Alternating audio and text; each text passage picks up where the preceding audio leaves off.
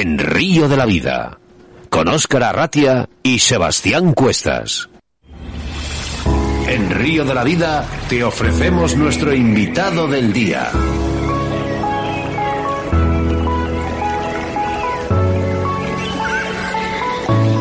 Hacia Esparragosa de Lares, en Extremadura, nos desplazamos porque es allí donde se encuentra Rubén Molina. Buenas tardes.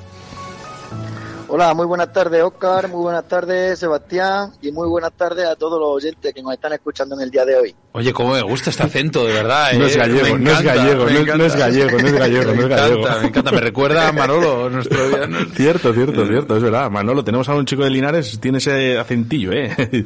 Rubén, majetón, por fin estamos aquí en Río de la Vida. Por fin estamos aquí y encantados de estar con vosotros y con todos los que nos están oyendo. Bueno, se ha hecho esperar, pero aquí estás ¿eh? en el día de hoy. Además, hablamos de este famoso Channel Fish, ¿eh? pero antes eh, queríamos saber un poquito eh, cómo es esta historia, ¿no? Esta historia que tienes como pescador detrás. Buf, la verdad que es una buena pregunta, pero para que veas cómo es la cosa, eh, vengo de familia que no es para nada pescadora. Es más, eh, a los principios fueron un poco complejos porque el verme con una caña, la afición que yo tenía, era compleja en una casa que no, que no se pescaba, ni mis tíos, ni mis antepasados, Qué raro. ni mi padre eran pescadores. Sí, sí. Pero bueno, eh, desde muy pequeñito, con ocho años, ya tenía mi primera caña que me la regaló un tío mío, por, por yo qué sé, de esto que te regalan tipo comunión para pa enrear. Y empezamos a aficionarnos. Eh, encontré grandes amigos, uno de ellos que hoy día, para que por eso te digo una cosa curiosa, hoy día es mi jefe, Onda. que es Supli, en este caso, que es mayor que yo y él tenía muchísima afición a esta pesca. Entonces me fue metiendo un poquito en el mundo, empezamos a visitar competiciones, pero íbamos como pues, a la antigua usanza, tipo muelle, con otras cañas levantadas, más a la antigua usanza.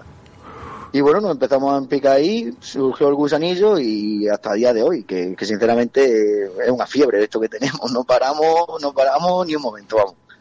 Mira, antes de empezar, vamos a mandar un saludo al gran Goyo, ¿eh? que además es, es un buen amigo de Río de la Vida y sé que a ti te tiene bastante aprecio. Sí, sí, eh, ah, una máquina. un saludo para Goyo, eh, verdad. Un saludo enorme y vamos, un trabajo enorme también muchas veces. Siempre nos escucha, no sé si hoy, eh, siempre nos escucha, si no nos escuchará el podcast o si no nos escuchará luego, pero bueno, eh, un saludo para él. Y ahora sí, eh, hablamos de ese pez gato o como tú, eh, has dicho en el vídeo, eh, de los más modernos, dice, de la pesca de Channel Channel Catfish. Catfish, eh. A, a ti cómo te gusta llamarlo? ¿Cómo te gusta llamarlo a ti? ¿Pero por qué lo llamáis Bueno. así? Eh, Channel Catfish, pues, vamos a ver, la pesca del Channel Catfish. Bueno, viene Oscar, tú lo sabes, pero es que yo no lo sé. viene, viene desde Inglaterra, viene de la pesca del pez gato americano. Que supuestamente el channel es el pez gato, que es como más negruzco, de colores más, más morenos, que es que supuestamente llega a mayor tamaño. Aunque eh, no diría que, que- que es el más grande, pero no deja de ser uno de los de más bello porte, los que más, más se ponen más grandes. Porque después tenemos, estamos descubriendo a lo largo de, de la introducción aquí en España, sinceramente, en el embalse de la Serena o en el embalse de Zújar, que están cogiendo el pez gato moteado, que, que no, Sí, no adquiría grandes sí, sí, tamaños, o el verdejo, el, el, el que es verdoso, que no adquiría tampoco grandes tamaños en otros países, pero aquí está cogiendo un, un tamaño, la verdad, que alucinante. O sea, que no tiene nada que envidiarle al Channel, al, al típico negro, al, al que es supuestamente Ujú. americano, que coge más tamaño. Pues mira, pues está, está bien la descripción porque yo cuando, cuando estuve hablando con Oscar, digo, mira, he estado hablando con, con Rubén Molina y vamos a hablar del Channel Fish. Digo, digo, digo, hostias, que, con perdón de la palabra, ¿qué es eso? Te iba a decir, yo, ostras, ostras. Para aclararme un poco, explícamelo, Oscar, por favor. Es como, es como al final el carfishing, carfishing, carfishing. Claro. Viene igual, viene de, viene de allí y supuestamente es la pesca de grandes peces. Sí. Pues al final es prácticamente lo mismo. Son nombres que se cogen de otros países y, y bueno, en vez de llevarlos a nuestra lengua, pues cogemos y nos adaptamos a lo que tenemos. Bueno, al final son anglicismos, o sea que Sí. no, no, no quita una cosa para la otra. Al final, en carfishing viene de allí, o sea, el carfishing realmente el, su origen, no sé si me confundo, ¿no? Pero está en Inglaterra, ¿no? Sí, sí, vamos, total. Eh, ¿En qué zonas de Extremadura podemos, em, podemos pescar esta especie? Pues tenemos varias zonas. Por ejemplo, tenemos, yo por ejemplo, lo que más pesco y la que más me, más me gusta es el pantano del Zújar o el pantano de la Serena. podemos encontrarlo también en el río, podemos encontrarlo en el embalse de Orellana. Están saliendo además eh, algunos channels de, de deporte bastante bárbaros. Estamos hablando de channels de 18 a 20 kilos. Ostras. O sea, channels, channels muy grandes, están cogiendo un crecimiento grandísimo. Que todo esto viene a través, vamos, desde el momento que se hizo el trasvase Zújar Orellana. Porque en el Zújar es verdad que hay un, grandes channels. Eso que le aporta mucha mucha comida y cambios de temperatura, ¿no? Claro, entonces lo que, la comida que tiene Orellana, que el Zújar en este caso no tiene para hacerlo tan grande, en Orellana es entrar y, ponerse como bombas. Nosotros tenemos un grupo de amigos de aquí, no sé si los conoces, los de XL Fishing, aquí en Valladolid. ¿Les conoces a los chicos? Aquí están como una, están como putas cabras, con perdón de la palabra.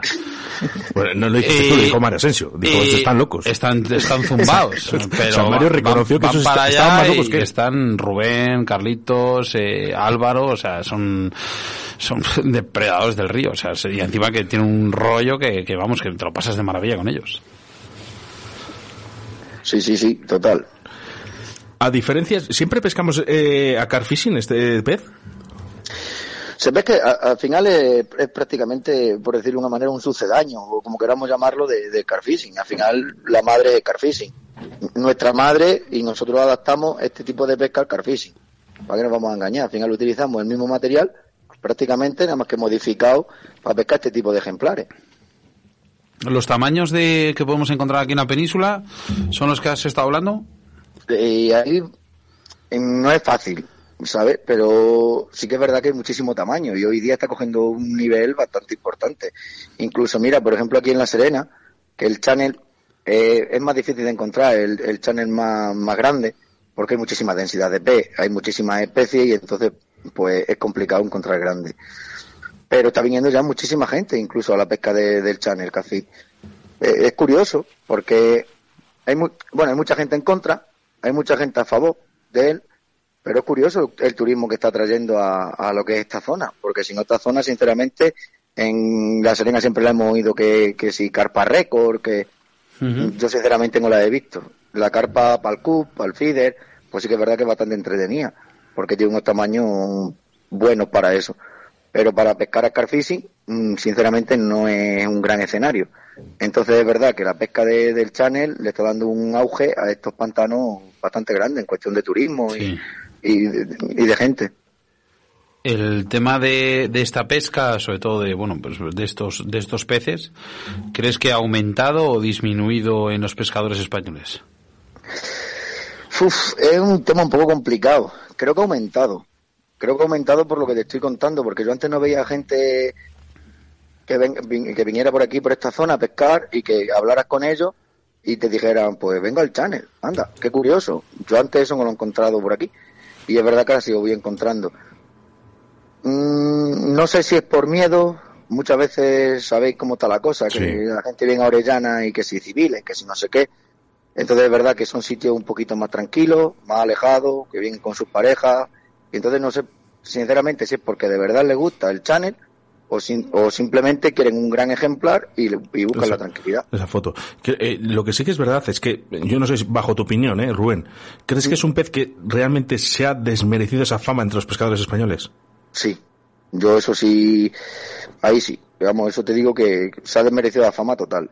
Eh, mira, yo por ejemplo te hablo en el embalse de Orellana, es verdad que es un poco puñetero hablando mal, porque sí que es verdad que está a la, pesca de grandes carpas y que se meta en tu cebadero o que te incordie, aunque saques un ejemplar de 10 kilos, pues muchas veces supone una molestia. Pero cuando realmente le dedicas tiempo y le, dedicas ganas a ir a un pantano como el de la Serena o el Zújar, pues sinceramente sí, sí merece la pena. Y después las luchas, las luchas no tienen nada que ver. En Orellana he sacado varios channels y sinceramente se, pues se plantan boca arriba y lo sacas y ya está, no tiene nada de lucha. Pero en cambio en el Zújar o en la Serena, la verdad que, que, tienen una lucha bastante bastante bonita. Bonita. Es, curiosa, es distinta a lo que estamos acostumbrados, pero bonita. Ya te contaré, después, fuera en antena, ya te contaré mi historia con el pez gato, que yo les he pescado, eh, pero por lo que tenemos entendido, Rubén, es un pez que tiene una dieta muy extensa. Y además, eh, yo creo que puede comer prácticamente de todo. Pero si queremos que no, sí que queremos que nos recomiendes un cebo para la pesca de este pez. Y si, si hay algún ingrediente secreto para poder pescar uno grande no hay ningún ingrediente secreto, solamente dedicarle tiempo, horas como a todo, y, y, estudiar el movimiento del pez. Al final es simplemente eso. Cebo, como tú dices, son super carroñeros, porque son super carroñeros estos, estos peces, comen absolutamente de todo. Uno de los cebos buenos, entre comillas, eh, y además natural, eh, por ejemplo, una valla, en una malla de baimés, un hígado de pollo, por ejemplo, le va bastante bien. Pero sí que es verdad que cuando se te meten los bandos de, peces gatos pequeñitos, pues es una molestia, porque al grande no le deja comer. Entonces yo, por ejemplo, a mí, sin ir más lejos, lo que haría es un cebadero copioso, le pescarían los bordes y en los mismos bordes pondría la postura, por ejemplo, con un higadito.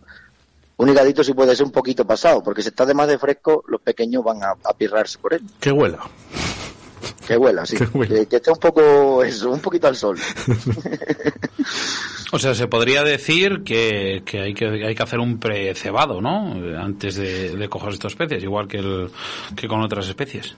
Sí, yo, hombre, yo cuando nosotros cuando le dedicamos tiempo, que sobre todo se lo dedicamos en invierno, sí que es verdad que nos dedicamos a cebarle a lo mejor durante cuatro o cinco veces antes y en un mes, en un periodo de un mes, cuatro o cinco veces antes y, con bastante comida, la verdad, para poder pescar a los bordes para traer a, la, masa más pequeña dentro de un círculo. Sí. Pues mira, pues eh, está bien, está bien saberlo porque bueno, la gente se puede pensar que, que pescando este este tipo de, de, peces a lo mejor no, no, hay que aplicar las mismas las mismas formas. Debido a tanta dime, dime, perdona. Digo, por ejemplo, como apunte, si alguien que nos está escuchando y, por ejemplo muchas veces el pegato sabemos que es una molestia, Aquí por lo menos nosotros como conclusión hemos sacado, y nos funciona en, varias ocasiones, es echarle siempre al cebado, cuando no quieres que estos peces gatos entren en tu cebadero, es echarle al, al, maíz o a la mezcla que vayamos a hacer en godo, estimí, echarle un poquito de cítrico o echarle chocolate blanco. Chocolate blanco puro. Anda. Qué interesante. Pues echárselo a Oscar. Y un poquito de cítrico, como la Oscar, No, porque entró antes que el pez gato. A Oscar le encanta el dulce. el chocolate blanco sobre todo, además. Es que las, y el cítrico, o sea, le has dado los dos puntos fuertes. Pues para que vea, pues eso lo hace recelar. No quiere decirse que con ello no vaya a sacar peces gato. Pero sí que es verdad que si tiene una densidad tu cebado o tu cebadero de 100, por ejemplo, peces gatos pequeños merodeando, te puedes quitar gran parte de ellos. Recelan bastante eso. Pero si estamos hablando de, tipos de cebado y precebados, pero el tema de las profundidades, eh, ¿dónde, ¿dónde debemos encontrarles? ¿Dónde podemos localizarles? Es un dato curioso, porque hemos sacado grandes ejemplares de channel en muchísima, en muchísima profundidad. Estamos hablando de una profundidad de 20 a 22 metros pero también lo hemos sacado a muy poca profundidad. Lo que sí que no aconsejo, a muy poca profundidad me refiero a un metro, dos metros de la orilla, en arroyos, pequeñas pocitas que estén ellos, que estén cómodos. Lo que sí que desaconsejo, bajo mi experiencia, después será como todo, pero es pescar a, profundidades intermedias. Si nosotros tenemos un sitio en el que tenemos 28 metros de profundidad y tenemos un metro de la orilla, yo no pescaría nunca lo que es de los 8 a los 14 metros. Si voy al channel porque es fácil que por ahí tengamos carpa, que tengamos barbo, que tengamos chanes más pequeños. Entonces buscar un poco la tranquilidad de este pez. Mm. quiero hacer referencia también un poquito a la gente que nos está escribiendo ahora mismo a través del 681-0722-97. Nos dice, ¿se podrían pescar a vinilo? Sí, incluso, incluso con rapala, con popper. Aquí en la Serena están saliendo bastante. Yo hablo con algunos guías que vienen aquí de pesca, de desembarcación, que vienen al Lucio y están sacando bastante, vamos, son agresivos. Eh, se están tirando bastante bien a la rapala, al, vinilo o al pop. Lo que hace el hambre. Madre mía. Rubén, ¿es, ¿es la primavera el mejor momento para conseguir nuestro récord de este channel? Para mí no. ¿Onda? Yo la verdad que le dedico, lo que más le dedico al channel, sinceramente, es el invierno. El invierno. El invierno duro, el invierno puro. Lo que es último de diciembre, enero cuando viene la grande pelona o febrero y sinceramente es lo que mejor, lo que a mí por lo menos me ha funcionado para conseguir un gran ejemplar. Porque es verdad que la inactividad, al bajar la temperatura, da muchísima inactividad a otro tipo de peces, como es la carpa o el barbo, esto, y peces pequeños, y entonces nos deja un poquito más de margen para poder capturar el, ejemplar deseado. Rubén, ¿es verdad que es un pez con poca visión? Sí. Mm, el pegato es prácticamente miope. Eh, bueno, conozco a mucha gente. Va con- va- él, él- él seguía por su pivote. Eh, ¿es- ¿Esto ayuda a elevar el diámetro de nuestros bajos? Sí, claro. Eh, puede, lo que te da un poquito más de margen para poder jugar con, con diferentes con diferentes montajes, con diferentes posturas. Sí que es verdad que donde, por ejemplo, pondríamos un bajo de fluorocarbón, menos resistente, no sé qué, ahí podremos jugar con un trenzado o con un recubierto de diferente grosor más grande, porque él no, lo- él no se daría cuenta en ese aspecto. Sí que es verdad que los peces grandes, los channels grandes, eh, desconfían. Mm, no son, son más cautelosos. No es decir que se tiran como las montañitas que hacen los pequeños, que, incluso habremos visto en vídeos Sí. que hacen bolitas. Desconfían un poquito más, pero aún así podemos, podemos elevar nuestros grosores de los hilos bastante, Y- a un y- nivel bastante alto. Y hay una cosa muy muy curiosa, mira, nos preguntan por aquí por el por el Facebook el tema de la manipulación, porque tienen, según porque nos cuentan por aquí, tienen unas espinas dorsales que son venenosas. ¿Cómo hay que cómo hay que manipular a estos peces? En realidad no es, no es veneno lo que tienen. En realidad, en las espinas tienen como un, eh, no sé cómo decirlo, cómo llamarlo ahora mismo, pero es como un, anti- a un anticoagulante. Yo, a- Entonces- a, mí, a mí me ha tocado. A mí me ha tocado y me pusieron la mano roja, bueno, me, me elevó un poquito y tal, y bueno, pues lo, lo paso Un mal un rato, ¿eh? sí. Es verdad, es verdad que la manipulación de los peces pequeños de Channel son bastante complejos, porque a la mínima estás pinchado. Y se deshincha, se desinflama, tiene eh, incluso supura durante un periodo largo de tiempo. Sí. Pero la, eh, ya hablando de grandes ejemplares es mucho más complicado. Por norma general, los muñones que tienen, las aletas dorsales, están como muñones, son, están como desgastadas ya del paso del tiempo y no pinchan en sí. Sí. O sea, si te clava una aleta dorsal de un channel de grandes dimensiones, es fácil que te haya taladrado la mano, no que te haga el típico pinchacito. Yo, Entonces la manipulación al final es más simple, hay que andar con mucho cuidado, como siempre, pero al ser ya de grande envergadura es fácil adoptar una buena posición cogiéndole por debajo de la mandíbula. Oye, ¿y esto que nos preguntan que si se pueden sacar a vinilo? sí, sí, que ha dicho que sí, que ha dicho que sí. Sergio sí, sí, Rodríguez, sí. ¿sí? Ha dicho que sí, que ha dicho antes que sí. Perdóname. No Además había- son, no grandes depredadores, son, gr- son grandes depredadores. Hay, hay muchos eh, pescadores que no son muy amigos de este precioso pez, ¿eh? pero bajo tu opinión, ¿crees que ya una vez que está introducido, la mejor forma sería seguir disfrutando de ella? Eh, yo siempre lo he dicho. Eh, te gusta la carpa, pescar la carpa, te gusta el channel, te gusta el barbo, te gusta... La cosa yo creo que es disfrutar al final de, de lo que tenemos en los pantanos. ¿Es una pena a lo mejor que estén? Pues sí, yo no puedo discutirlo eso. A algunos les gustará más, a otros les gustará menos. Pero sinceramente lo que tienes es lo que tienes que buscar. Al final somos ama- amantes de grandes peces. Y al final todos queremos en nuestro haber un álbum completo. Ya sea de un amur grande, de un esturión grande, de una carpa grande, de un barbo grande. Todos queremos un, un álbum completo. Pues ¿por qué no adaptarlo a nuestro álbum? Sinceramente, solamente, vamos, para mí, para mi punto de vista, solo hay que disfrutar de lo que tenemos hoy día. Si es que la- es verdad que la ley te dice que hay que matarlo, que y- Pero si es que erradicar una especie si es que es tan complicado, de verdad, y, y de una verdad... especie que, que al final se reproduce encima, que, se, que, que se reproduce muy rápido. Mira, está comprobado, es- perdona, está comprobado que cualquier especie que se ha querido erra- erradicar ha sido imposible. Y sin embargo, especies que no queríamos que se extinguiesen, se han extinguido solas. Eh, Sí, Eso sí, es, sí, al sí. final quieres erradicar una cosa y erradicas otras. O sea, al final intentas hacerlo bien y, y lo que haces es mangarla, porque al final mm, fastidias otras especies. Eh, Pero es así. Es, es esto. Eh, bueno, que hace referencia a mensajes que nos llegan a través de, mira, de nuestro Facebook, por ejemplo. Eh, Carlos Franco Fernández, es curiosa la pesca de este pez carroñero. ¿Algún día intentaremos pescar alguno? Pues claro que sí. Eh, Alberto Leiva, Leiva, sí, grande. Rubén, eres un ídolo. Saludos de Leiva. Eh, Un saludo para Leiva también. Rafael Borja, grande Rubén, y por aquí nos dice un mensaje, dice Antonio González, ¿le puedes leer, Sebastián? Que Sí, no buenas tardes. Desde Zalamea de la Serena, en tu pueblo, está uno de los sitios más bonitos para la pesca, Cerro Masatrigo. La pregunta es que si es bueno que esta especie sería buena o mala y que llegaran a otros embalses de Extremadura. Buenas, eh, muchas gracias, Río de la Vida. Uf, es un tema complicado. Y delicado. Eh, y delicado. Más delicado quizás que complicado. Que se, que se introduzca, uf, es que no sé.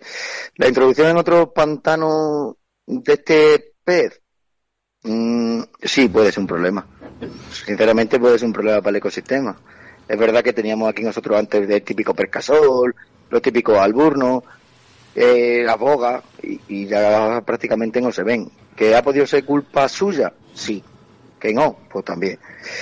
Es un poco complicado. ¿Que cambia el ecosistema? Seguramente que sí. Hubo Que un entrevistado nuestro, Rubén, que decía, perdón que te corte, ¿eh? que decía que si no puedes con ellos, únete a ellos. Al cine. Y, Total. y, y en este caso hay que hacer eso. Hay que saber aprovechar esta especie, disfrutarla, porque no hay, no hay otra. O sea, no, no, no, no se puede luchar contra ella. Hay que, sacarle, hay que sacarle el máximo partido El- y económicamente además, partido. ¿eh?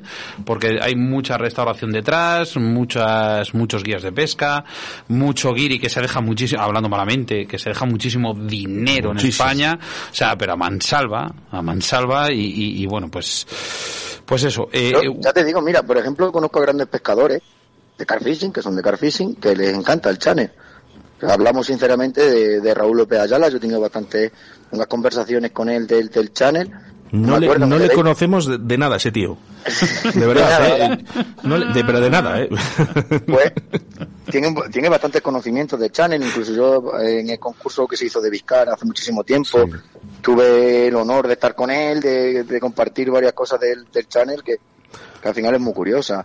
Incluso con Daniel Calleja, por ejemplo, que es un gran pescador de hace muchísimos años atrás, fue uno de los pioneros Sí. igual que, que Raúl, igual que toda esta gente, y es otro que, que ha venido directamente aquí a pescar el channel. sí. Al final buscan un gran ejemplar y al final lo que tenemos es lo que hay que aprovechar y tener en nuestro álbum pues lo que más nos gusta. Fíjate que esta mañana estaba hablando con Raúl López Ayala sobre, sobre este tema, ¿eh? O sea, de, exactamente de esto. Estaba hablando justamente de esto, con Raúl López Ayala.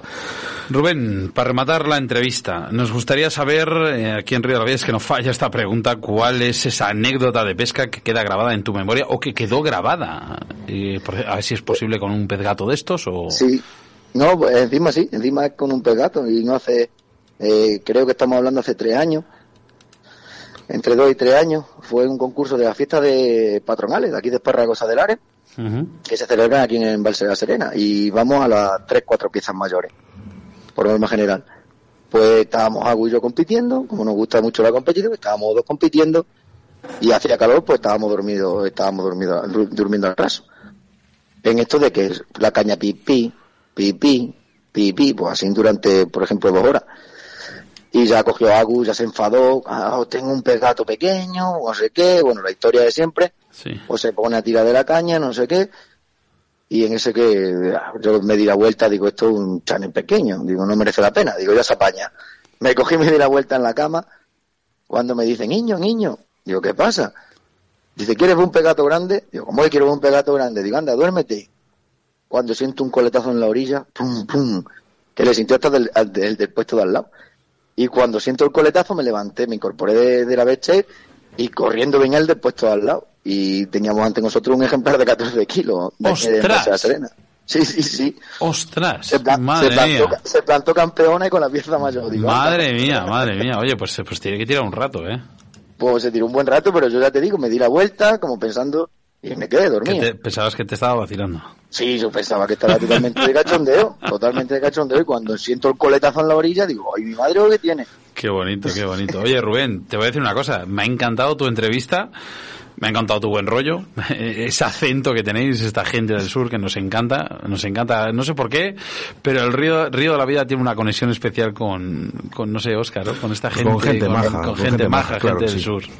Es un programa, es un programa que yo sigo todas las semanas, o por, por lo menos todas las que puedo, si no lo veo en diferido, y la verdad que hacéis un programa espectacular, ¿eh? Pues Espectacular, de verdad. Rubén, además teníamos esta entrevista pendiente, ya lo sabes. Sí, te la había, la la prometido, te había prometido la entrevista, te he dicho, digo, el día que pueda, de verdad, estás aquí, pero vamos, eh, con toda- ya sabes que, bueno, pues oye, al final hacemos esa rueda, ¿no? Eh, Y bueno, pues vamos entrando pescadores y que aquí puede Sí. estar cualquiera, o sea, es así de claro.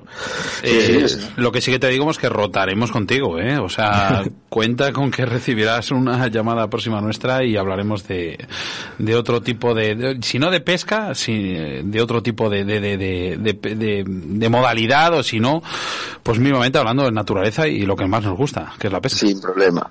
Ya sabéis que podéis contar conmigo para lo que necesitéis y, amo, y para mí es un placer estar aquí con vosotros. Oye, una cosa, abre el micro a un momento a Minayo. Está, está muy nervioso, es que no le quería abrir el Minayo, micro por eso. Min- Minayo, di la verdad, que, que se parece mucho a Manolo hablando. Sí, bastante, bastante. ¿Tú sabes quién es Manolo, Rubén? No, no sé quién es Manolo. Manolo, Manolo, uno de nuestro fan número uno de Río de la Vida. No, ¿no sabes quién es? Que, que hablamos mucho de él. A lo mejor sí lo sé, pero no, pero no caigo. Llámale Nada. un momento en directo, Oscar. Eh, eh, eh, Llámale en directo, ya verás. Que no ¿Puedes o no? No puedo ahora. eh, No puedes me pillas, doble me llamada. Ah, bueno, pues en- entonces nada.